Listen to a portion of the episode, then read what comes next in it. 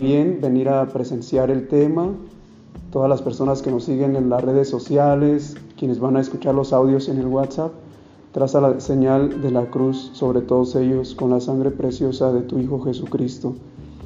Y te consagramos este lugar, todo, todo este lugar, la atmósfera, todo el ambiente, para que siempre fluya tu gracia y nada más que ella.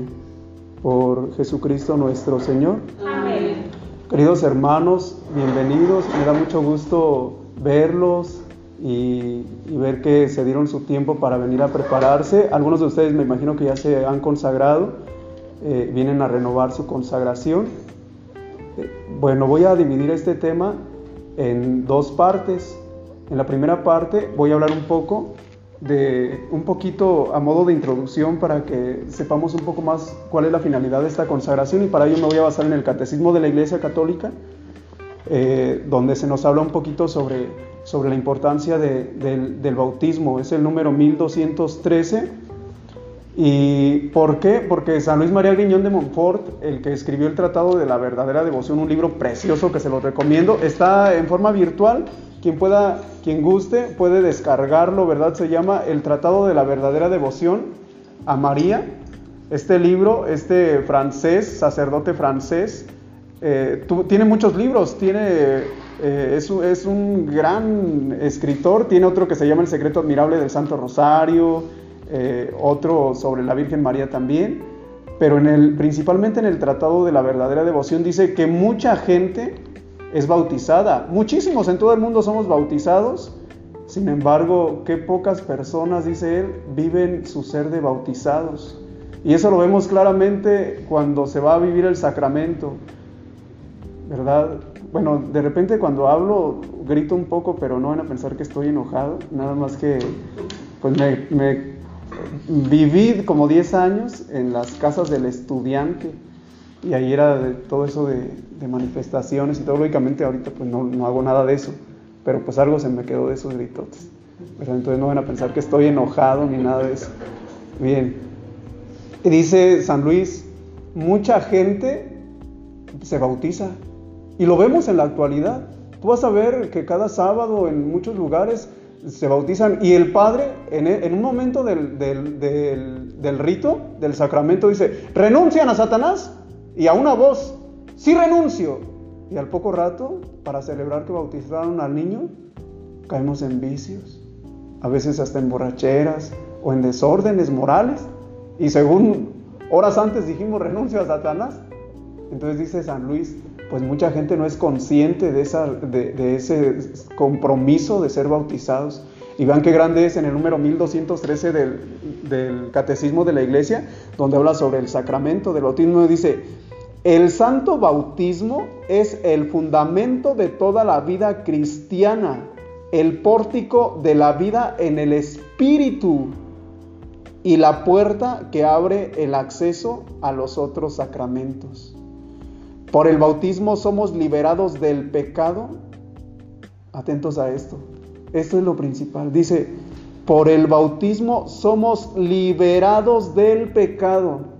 Para estar liberados, queridos hermanos, se, requiere estar atados, ¿o no? Claro, porque si no, ¿de qué nos van a liberar? Y por eso es tan importante esto, dice, el bautismo, con el bautismo somos liberados. ¿Quién nos tiene atados? Pues el demonio. Así literal. Dice San Juan Crisóstomo, dicen los santos padres, que antes de ser bautizados somos esclavos del demonio. Es fuerte esto, hermanos. Porque entonces dirán, ah, entonces los que no están bautizados, ¿qué? Sí, suena fuerte, pero lo que dice aquí el catecismo es eso, dice, por el, por el bautismo somos liberados del pecado. Bueno, y luego continúa diciendo, somos regenerados. Y para ser regenerado, ¿qué se necesita? Exactamente, para ser regenerado significa no estar regenerado, significa estar mal. ¿Cómo podemos decir que alguien ya tiene su salud? Porque antes estuvo enfermo. Y por eso dice que somos regenerados, por lo cual quiere decir que estamos, que estamos mal, estamos atados. Y somos regenerados como hijos de Dios. Si somos regenerados como hijos de Dios, quiere decir que antes de ser bautizados, pues suena feo, pero no somos hijos de Dios, según aquí el catecismo.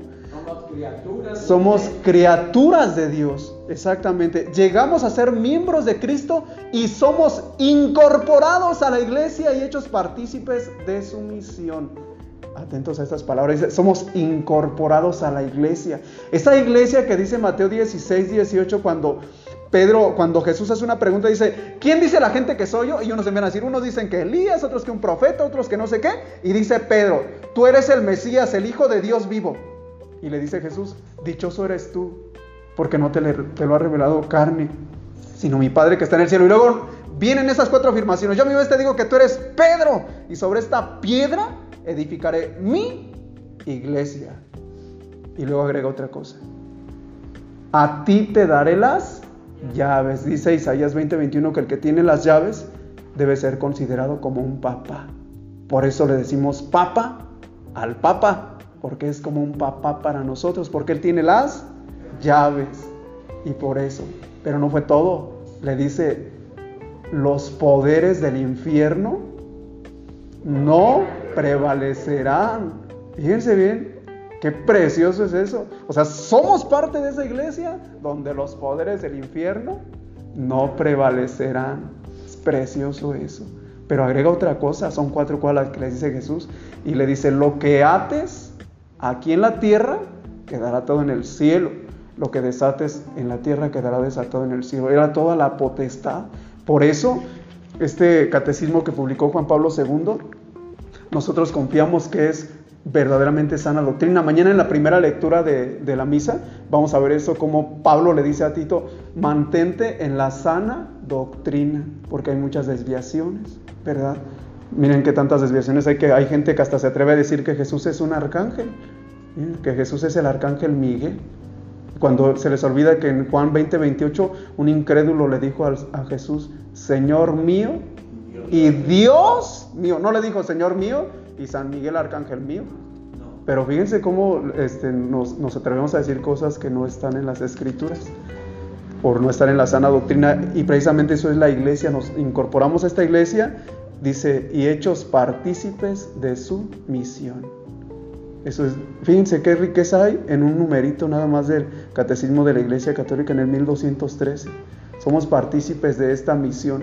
¿De cuál misión? de la que dijo Jesús, vayan por todo el mundo y prediquen el Evangelio, ¿verdad? Y ya los santos nos han enseñado todo eso. Francisco de Asís que decía, vamos a ir a predicar y a veces con palabras, es decir, con nuestro testimonio. Y esa es la finalidad, queridos hermanos, de renovar los compromisos bautismales.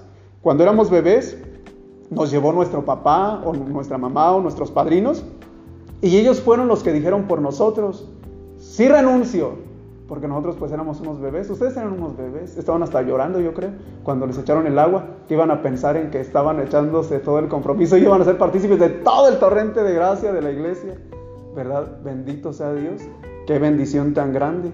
Dicen los místicos que no hay un solo bautizado que no sea voluntad de Dios, es decir, que Dios ya nos tenía elegidos misteriosamente para ser de su iglesia, para ser bautizados.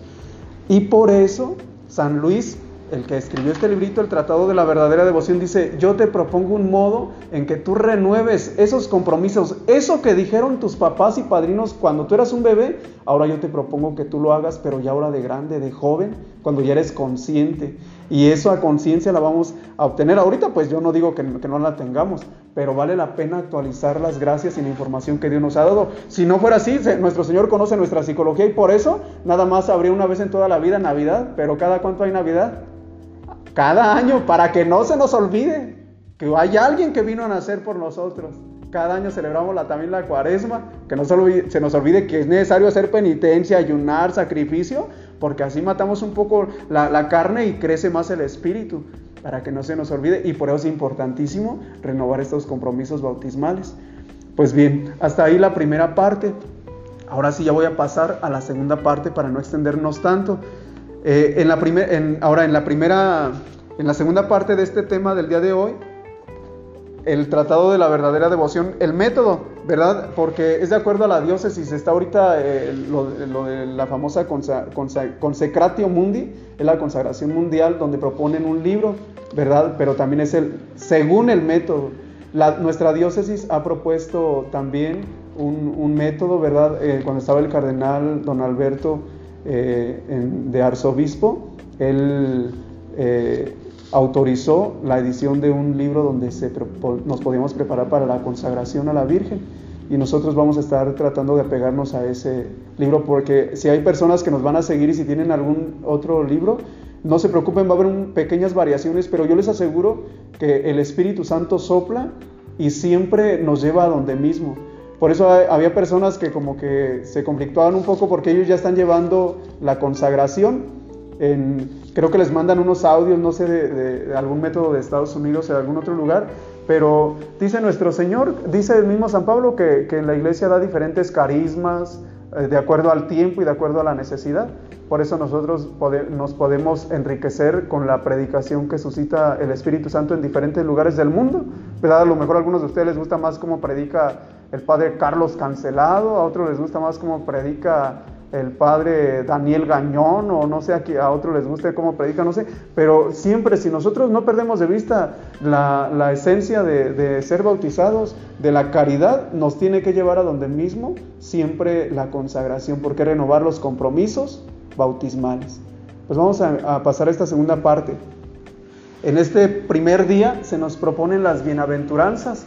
Voy a leer las bienaventuranzas de Mateo capítulo 5, versículos del 1 al 19 solamente las voy a leer de corrido y eh, la palabra de Dios, pues sí, hasta una palabra, hermanos, han hecho, han hecho tesis doctorales de una sola letra, imagínense nada más en la, de la Biblia. Entonces, cuánta riqueza no se puede sacar hasta de una sola palabra, ¿verdad? Un, profesor, el, doctor Trino Lomelí, nuestro profesor de Sagrada Escritura en el seminario, eh, nos comentaba de, no, otro sacerdote, si no me equivoco, de, de, un doctor que hizo su tesis solamente en la palabra kai del griego, es decir, la letra I, ¿verdad? Imagínense el significado tan profundo que es la letra I en las escrituras.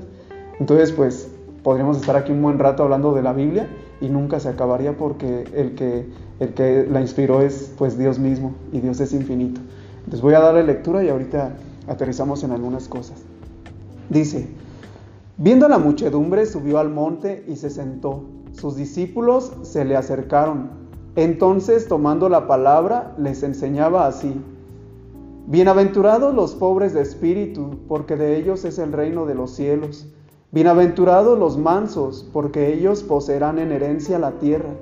Bienaventurados los que lloran, porque ellos serán consolados. Bienaventurados los que tienen hambre y sed de justicia, porque ellos serán saciados. Bienaventurados los misericordiosos, porque ellos alcanzarán misericordia. Bienaventurados los limpios de corazón, porque ellos verán a Dios.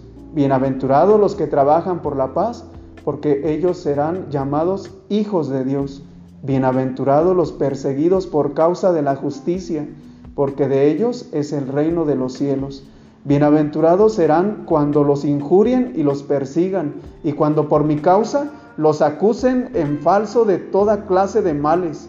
Alégrense y regocíjense porque su recompensa será grande en los cielos, pues de la misma manera persiguieron a los profetas anteriores a ustedes.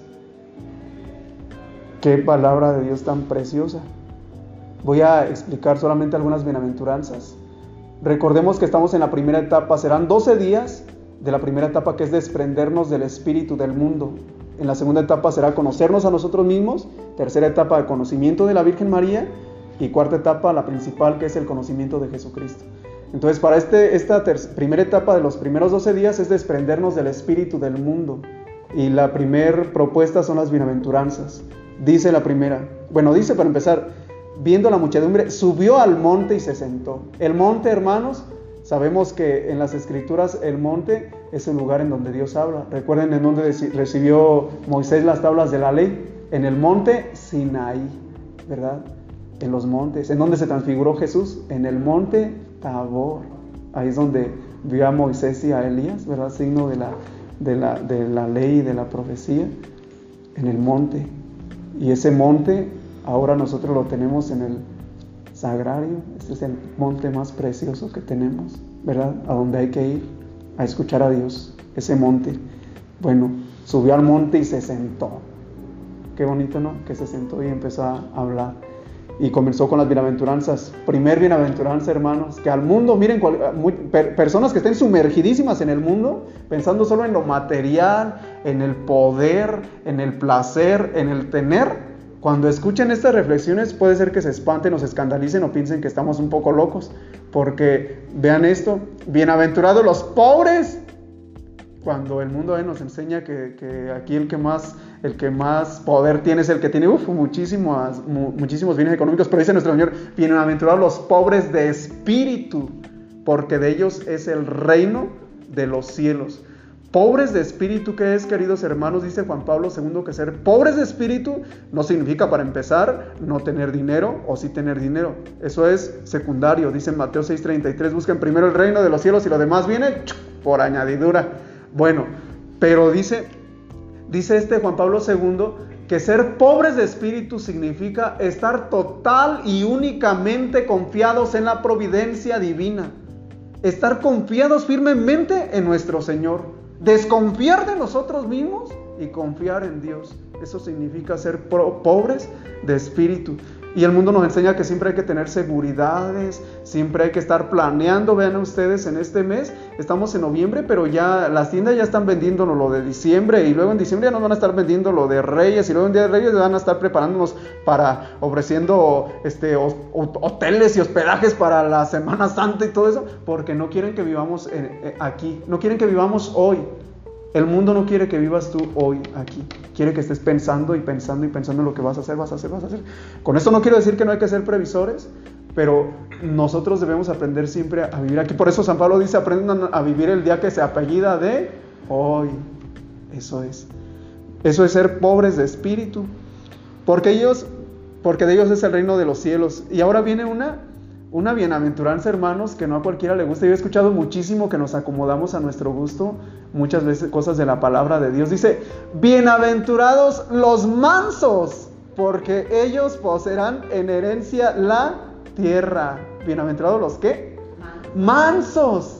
Y luego hay gente que se como dice, dice, no, yo soy manso, pero no menso. Y así nos vamos acomodando las cosas. La mansedumbre, hermanos, mansedumbre en un buen catecismo, en un buen catecismo, en un buen diccionario, mansedumbre se, significa lo siguiente. Mansedumbre significa capacidad para no irritarse de nada. Esa es la mansedumbre. ¿Capacidad para qué? Imagínense nada más. Bienaventurados los mansos. ¿Y quién es el que nos da gran muestra de esa mansedumbre? Pues nuestro Señor. Veamos todos en, toda la pasión cómo, cómo, dice que lo insultaban, lo escupían. Ya los místicos nos revelan más cosas, ¿verdad? San Juan de la Cruz, eh, algunos otros santos nos revelan más cosas de cómo era la mansedumbre de nuestro Señor. O sea, tan, tan grande era la mansedumbre. ¿verdad? Si acaso nada más cuando dijo algo, pero dice, me parece que es Lorenzo Scupoli el que escribió ese librito del combate espiritual, cuando un soldado lo golpea y le dice Jesús, si he hablado mal, dime en qué hablé mal, pero si hablé bien, ¿por qué me pegas? Eso fue lo único que dijo. No, no empezó a amenazar ni van a ver cuando resucite me las van a pagar jamás. La mansedumbre, ¿verdad? Entonces no se les olvida, mansedumbre es que capacidad para no irritarse de nada. Ya con ese concepto tú analízate si eres manso o no y si no, pues quiere decir que no estamos viendo las bienaventuranzas, ¿verdad? Yo sé que, yo sé que es difícil esto, pero dice el Papa Francisco, cuando habla de esto, dice que no hay razón para irritarse, no hay razón para empezar todo alterado. Pero van a decir algunos, bueno, y entonces, ¿por qué Jesús este, hasta entró y con un látigo sacó a los vendedores de impuestos? Ah, bueno, pero hay mucha diferencia entre yo y Jesús, entre tú y Jesús, ¿verdad? Nosotros hay que empezar con la mansedumbre y ya el Espíritu Santo quizá nos ilumine para hacer lo que hicieron algunos santos. Por ejemplo, si no me equivoco, creo que el Padre Pío una vez a un periodista sí le dijo muchas cosas, pero este periodista no se sintió ofendido, al contrario, se puso a llorar sus pecados. Nosotros si empezamos a insultar, pues íbamos a ofender, que vamos a suscitar que les vuelan sus pecados a los demás, ¿verdad? Bueno. Siguiente bienaventuranza. Bienaventurados los que tienen hambre y sed de justicia. La justicia en las escrituras es sinónimo de santidad. Bienaventurados los que tienen hambre y sed de vivir en santidad. Ya lo, lo demás de, del dar a cada quien lo que le corresponde y todo como marca una definición de justicia, ¿verdad? Eso sin duda, si anhelamos nosotros vivir en santidad, ya podremos ser justos, ¿verdad? Porque hay una justicia muy extraña a los ojos del mundo, que se están acomodando mucho, ¿verdad? Aquí el que no tranza, no, avanza. Y pensamos que eso es una justicia, ¿verdad? Un día me fui a, fui a la villita a, a ver a la Virgen de Guadalupe y me subí a un camión y hasta había unos chilangos, se subieron unos chilangos ahí a vender chocolates. Y fíjense cómo justificaban ellos su venta. Decían, pásele, pásele, nosotros les ofrecemos chocolates, siempre robados pero jamás caducados. ¿Cómo ven ustedes? ¿Mm? Una justicia extraña, ¿verdad? Entonces esa justicia es no, la que habla aquí el, el, Evangelio, ¿verdad? Uno siempre busca justificarse y pensando que es justo algo que no.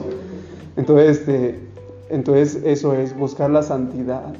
¿verdad? Yo me sorprendo cómo a veces cuando queremos nosotros buscar, eh, eh, hacemos la oración, ¿verdad? No está mal para quienes nos siguen en el rezo del rosario a las nueve y media de la noche, no está mal pedir por nuestra salud, pero yo me sorprendo cómo pedimos mucho por la salud, pero poca es la gente que dice, Señor, yo, te pido para que me concedas santificarme bien. Así, venga lo que venga, que yo me santifique. No importa aunque haya contrariedades y dificultades, pero que yo me santifique. Porque dice Hebreos capítulo 12, versículo 14, que sin santidad nadie verá al Señor. Hermanos, o no, tenemos otra opción. O vivimos en santidad, o, dice Tomás de Kempis, o, este, o, nos santificamos con cama de fuego en el purgatorio.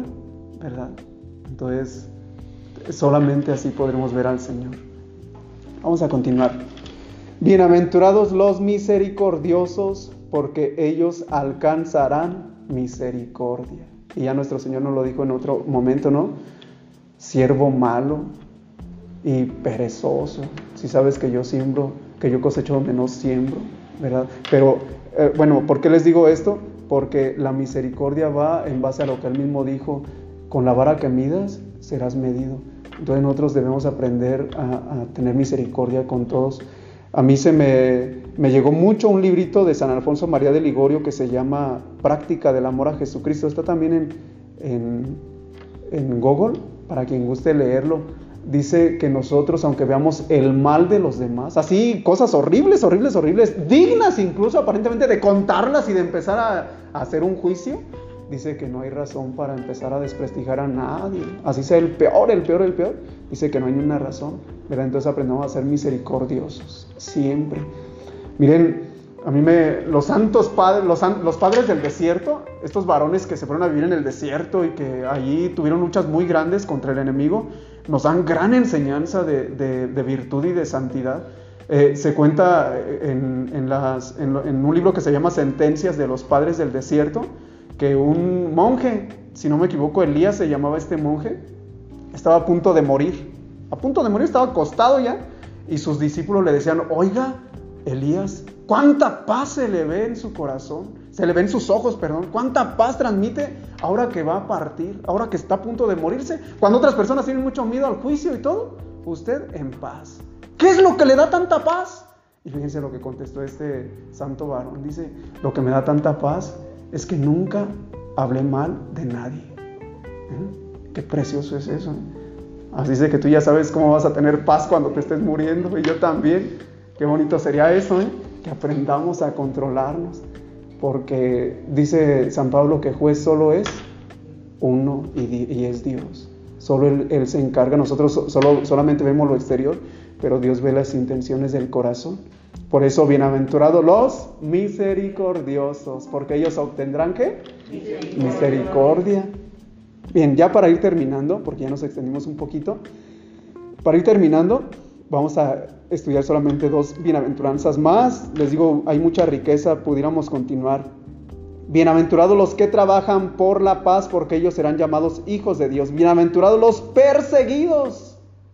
En esta me voy a quedar tantito. Bienaventurados los que los perseguidos por causa de la justicia, porque de ellos es el reino de los cielos. Pero fíjense cómo nuestro Señor se llena la boca de, de, tanta fuerza para decirnos lo siguiente. Bienaventurados serán cuando los injurien y los persigan y cuando por mi causa los acusen en falso de toda clase de males. ¿De cuántas clases de males dice aquí? Toda clase de males. Toda. Toda, hermanos. Pero tenemos que ejercitarnos porque a veces no soportamos ver a alguna persona que nos desprestigió o que habló mal de nosotros. Luego, luego queremos sacarle la lengua pelarle unos ojotes, torcerle la boca si nos enteramos que fulano habló mal de nosotros.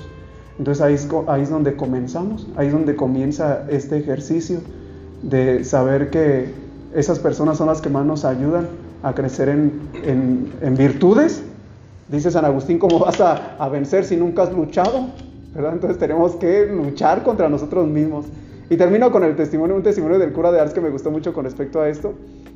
Eh, dice en su biografía que que lo, andaban, este, eh, vieron que ya estaba un poco grande y su obispo dijo, le vamos a mandar un, vicario al padre, a Juan María Vianney, al cura de Ars.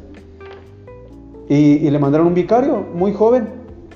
Y este vicario eh, como que no le gustaba muy bien cómo era el cura de Ars, ¿verdad? No le gustaba porque el cura de Ars se levantaba a las, ¿qué? Dos de la mañana a confesar. Dormía solamente dos horas, se comía una papa al día y como que no le gustaba muy bien su estilo, pues, pues, yo creo que sí, pensando, dice, pues aquí le va a gustar eso, a uno que le encanta dormir y comer, y este cuate hacía todo lo contrario, y, este, y, y empezó a decir, no, ese padrecito, el vicario dice, no, ese padrecito, no sé qué, va, eh, no sabe casi predicar, yo le puedo enseñar, y así, dice en su biografía que empezó así como a desprestigiarlo, y la gente se enteró que maltrataba al padre, al, cura de Ars, que el vicario maltrataba al, al cura de Ars, y dijeron, no, ese padre como que trata muy mal al, cura, al, a, Juan, al padre Juan, Juan María viene, vamos a juntar firmas para correrlo. Y que se entera el padrecito, el cura de Ars. Dice, ya me enteré que andan juntando firmas para, para quitarme a mi vicario. Pero si él se va, yo me voy con él. Porque este es el único que me está ayudando a mí a crecer en virtudes. Es el único que me dice a mí la verdad. Fíjense bien qué enseñanza de los santos, ¿verdad? Pues el mundo es todo lo contrario, no te dejes, véngate, etc. Bien, pues con eso terminamos nuestro primer día de preparación para la consagración. Vamos a terminar con las oraciones que nos propone el libro. Yo las hago y ustedes en su interior las van, siguiendo. Son unas oraciones preciosas, oraciones antiguas, ¿verdad? Que nos ayudan mucho. Es el, el Beni Creator, ese himno que entonan los, los cardenales cuando van a elegir un nuevo papa.